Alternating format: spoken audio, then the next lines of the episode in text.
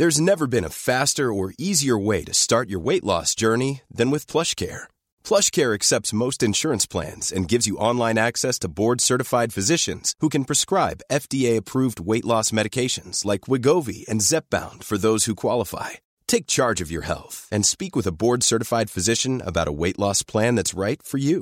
Get started today at plushcare.com slash weight loss. That's plushcare.com slash weight loss. plushcare.com slash weight loss. Noticias. El Heraldo de México.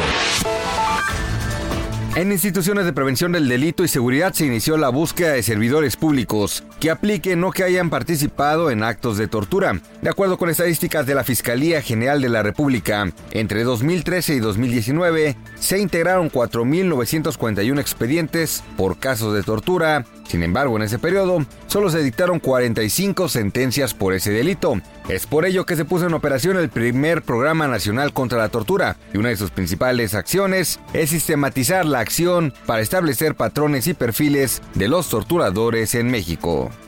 Para las próximas elecciones del periodo electoral 2020-2021, el Partido Acción Nacional abre sus candidaturas a personas que no militan en ese instituto. Incluso los interesados podrán obtenerla por asignación directa del Comité Ejecutivo Nacional. Así lo expresó el presidente nacional panista Marco Cortés, quien aseguró que los ciudadanos que no pertenecen al partido pueden postularse mediante los métodos que existen al interior del instituto. Como requisito, deberán cumplir con ser atractivos a los votantes y que cuenten con el perfil para desempeñar el cargo. El director de Seguridad Pública del municipio de Janos, Chihuahua, Fidel Alejandro Villegas Villegas, fue detenido por agentes federales por supuestos vínculos con la masacre de la familia Levarón. El exmandatario policíaco fue trasladado a la Ciudad de México por agentes de la Subprocuraduría especializada en investigación de delincuencia organizada, donde están Héctor Mario, El Mayo y su hermano Luis Manuel, detenidos a principios de mes por el ataque en el que murieron nueve integrantes de la familia Levarón en La Morita, Sonora.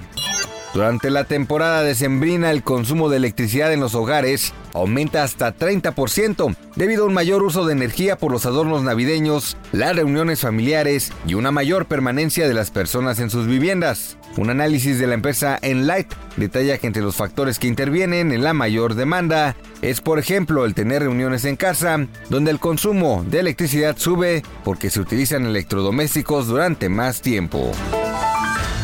Noticias. El Heraldo de México.